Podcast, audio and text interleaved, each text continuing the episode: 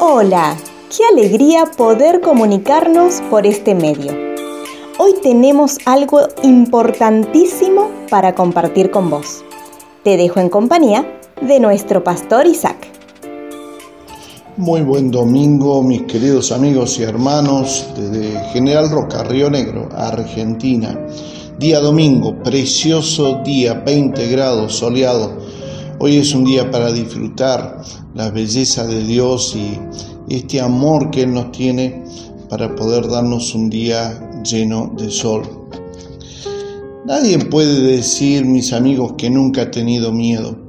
Y cuando preguntamos, ¿a qué le tienes miedo? Bueno, casi normalmente la respuesta de la gran mayoría es o no tengo miedo a nada o le tengo miedo a todo.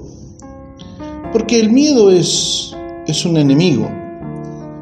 Lo vimos nosotros y lo vemos en el jardín del Edén, cuando conocieron el miedo por causa del pecado y ahí decidieron ellos definir qué era el bien y qué era el mal, ¿no? El miedo se vio reflejado en ese momento, pero después de la desobediencia del pecado. Todos de una o de otra manera hemos experimentado esa sensación que nos paraliza cuando aparece el miedo. Y esto es parte de la experiencia que vivimos como humanos. El tema es que siempre el miedo nos va a exigir que le demos una respuesta. O sea, ante el miedo tenemos que responder si retrocedemos o avanzamos hacia el miedo.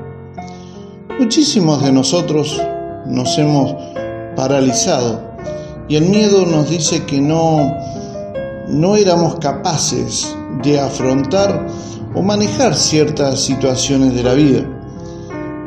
Como también hay otros que por el contrario a lo que nosotros tal vez hicimos, confrontaron el miedo y avanzaron. Mis amigos y hermanos, la Biblia nos cuenta la historia de quienes afrontaron el miedo y de los que no lo afrontaron. Y cuando Dios entregó los diez mandamientos a su pueblo en el monte de Sinaí, el espectáculo, dice la Biblia, era aterrador, porque había truenos, relámpagos y sonidos de trompetas. Y además, dice la Biblia, la montaña estaba cubierta de humo. Dice la Biblia, mis amigos, que la gente tenía tanto miedo que temblaban y que le pidieron a Moisés que él hablara con Dios. Ellos no se animaron a escuchar directamente a Dios porque tenían miedo de morir. Mis amigos y hermanos, la Biblia dice que el único temor que nosotros debemos tener es temor a Dios.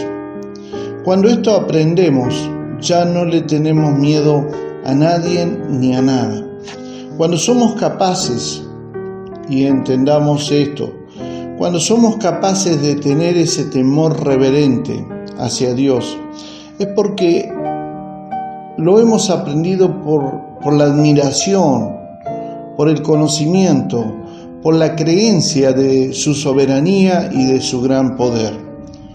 Y nosotros, a diferencia del pueblo de Israel, no tenemos a un nombre para que nos represente, sino que tenemos a Jesucristo como nuestro intermediario. Esto, mis amigos y hermanos, nos da la seguridad que podemos acercarnos al trono de la gracia con toda confianza. Podemos hacerlo en plena seguridad de una fe y confianza si es que tenemos el Espíritu de Dios viviendo en nosotros. Amigos y hermanos, les aseguro que cuando tenemos el Espíritu de Dios en nuestras vidas, no tenemos temor, sino que, como dice la Biblia en 2 de Timoteo 2.7, porque no nos ha dado Dios espíritu de cobardía, sino de poder, de amor y de dominio propio. Termino invitándolo a acercarse a Dios y permitir que Él llene su vida de su perfecto amor, sabiendo que al tener esto en su vida, tenerlo a Él, ya usted no tendrá miedo. Dios les bendiga, nos volveremos a encontrar.